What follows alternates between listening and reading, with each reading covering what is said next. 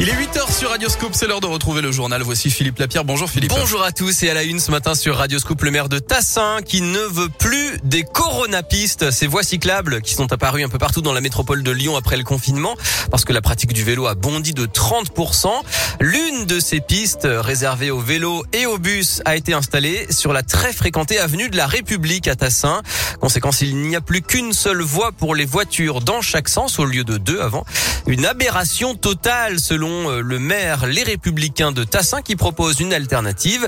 D'après Pascal Charmot, les embouteillages se sont aggravés et la fréquentation des vélos n'est pas au rendez-vous. Avec 250 euh, passages aller-retour par jour, on est très loin des milliers d'usagers qu'on nous annonçait il y a déjà plus d'un an. C'est pour ça que nous proposons une alternative. Euh, revenir à une situation où il y a une voie cyclable et non pas deux pour redonner trois voies de circulation pour les flux automobiles. Ça fait depuis à peu près octobre de l'année dernière, donc un an, que nous avons proposé notre alternative à la métropole. Nous n'avons eu aucune réponse. Donc oui, le dialogue est manifestement difficile et l'écoute de la métropole, elle est inexistante. Voilà, faux répond euh, la métropole de Lyon qui a bien pris connaissance du projet porté par le maire, mais la disparition de la voie de bus ne serait pas acceptable pour Fabien Bagnon, le vice-président chargé des mobilités.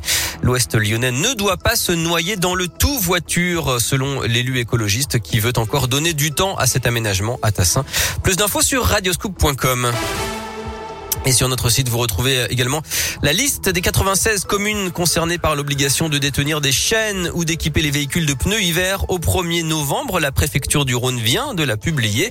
Des communes principalement situées dans le Beaujolais et les monts du Lyonnais. Je rappelle que le gouvernement a annoncé qu'il n'y aurait finalement pas de sanctions cette saison. 11 millions de Français, soit 1 sur 5, s'occupent d'un proche malade en situation de handicap ou âgé. Parmi eux, plus de 700 000 ont moins de 18 ans. Ce 6, ce 6 octobre leur est consacré, c'est la journée nationale des aidants. Et justement, les associations du secteur du handicap se mobilisent aujourd'hui avec la crise du recrutement, les personnels épuisés, les fermetures en cascade, les établissements menacent de s'effondrer.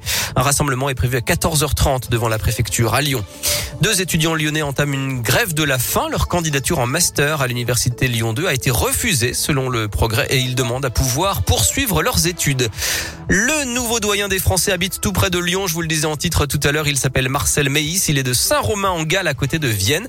À 112 ans, il devient le plus âgé des Français après le décès récent de Jules Théobald qui avait trois mois de plus que lui.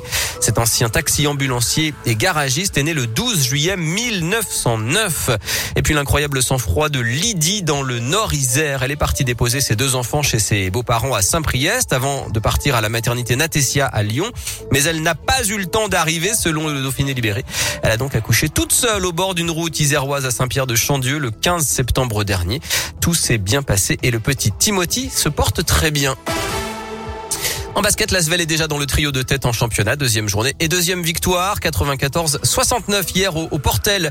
L'UEFA ouvre une enquête contre l'Olympique lyonnais après un envahissement de terrain lors du match contre Brondby à Dessine. Selon l'équipe, la commission de discipline va examiner le dossier dans deux semaines. Tout va bien pour l'OL féminin en Ligue des Champions, premier match et première victoire. 3-0 hier en Suède à Göteborg contre Aken et puis les demi-finales de la Ligue des Nations. Italie-Espagne ce soir, la France affrontera la Belgique demain à Turin.